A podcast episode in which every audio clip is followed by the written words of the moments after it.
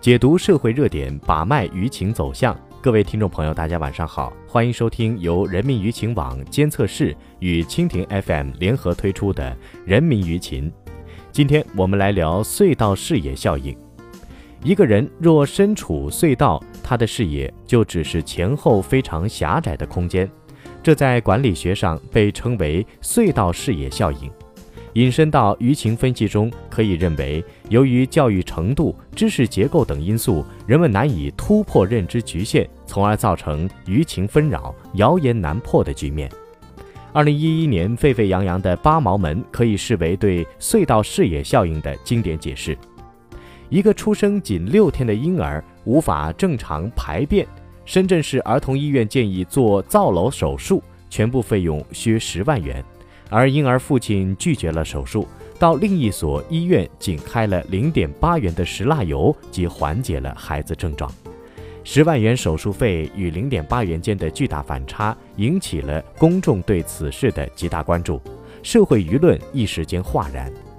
给该院带来了巨大压力。但是，该患儿最终确诊的确为先天性巨结肠，并在同济医院接受手术。婴儿父亲事后道歉。二零一三年，网曝福建泉州发生新生儿放保温箱温度太高被烤死事件，女婴疑似烧伤的焦黑体色、皮开肉绽的照片惨不忍睹。从最直接的观感出发，女婴家长和网民直接推导出保温箱烤死婴儿的结论。但实际上，保温箱会安放单独的温度计来测量箱内温度，心电监护仪器监护患儿的心率、呼吸。皮肤温度监测报警监测皮肤温度，且加热器不接触其他箱体。新生儿最终鉴定死于感染。专家指出，这种葡萄球菌性烫伤样皮肤综合症能产生类似严重烫伤的创口。医药行业本身专业性较强，但患者通常不具备专业的医学知识，多从感性认识和已有经验出发，犹如身处隧道之中，无法判断和理解真实情况。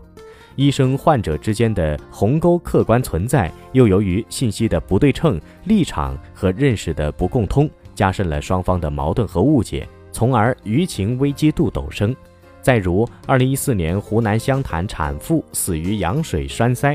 尽管专家医院提到羊水栓塞发病紧急，但一般网民并不具备相应的医学知识，无法理解羊水栓塞没有事先检查出来。难以缓解网络对抗情绪。此外，患者难以辨别互联网信息的真伪，往往用网络信息指责医生，但多数时候，这种指责都是建立在非专业的判断和错误信息的基础上。也就是说，这些错误信息容易让人们进入另一个难以看清真相的隧道。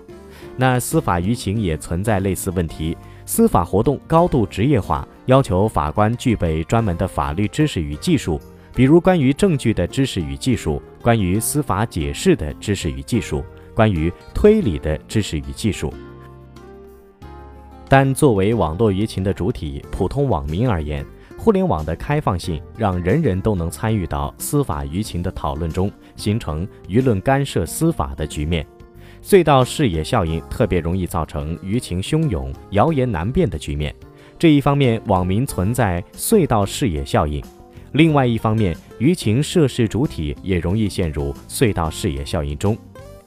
有些舆情涉事主体舆情管理能力欠缺，在舆情回应思维上还停留在传统媒体时代，迷信堵、捂、盖、删等简单落后的应对方法，没有形成与网络化、信息化时代相适应的工作理念和业务知识，以小米加步枪打现代化战争，结果可想而知。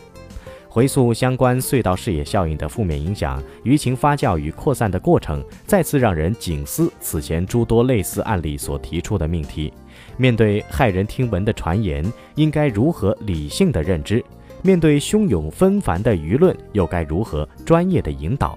人民舆情监测室声誉风险管理实验室风险评估师朱毅给出了几点意见。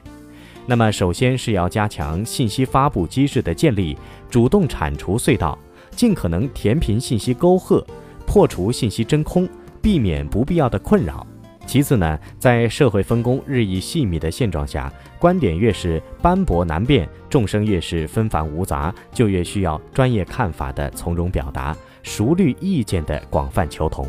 作为话语权的掌握者，媒体有这样的责任：作为专业人士，手中话筒分量越重，就越需要有公共理性，这是对信息时代每一个公民的要求；而作为普通的网民，需要拓展视野，补齐常识，尊重专业。有必要克制一下旺盛的表达欲，对于不熟悉的领域，让极化立场让位于科学精神，不良情绪服从理性思维，慢说一点，慎说一句，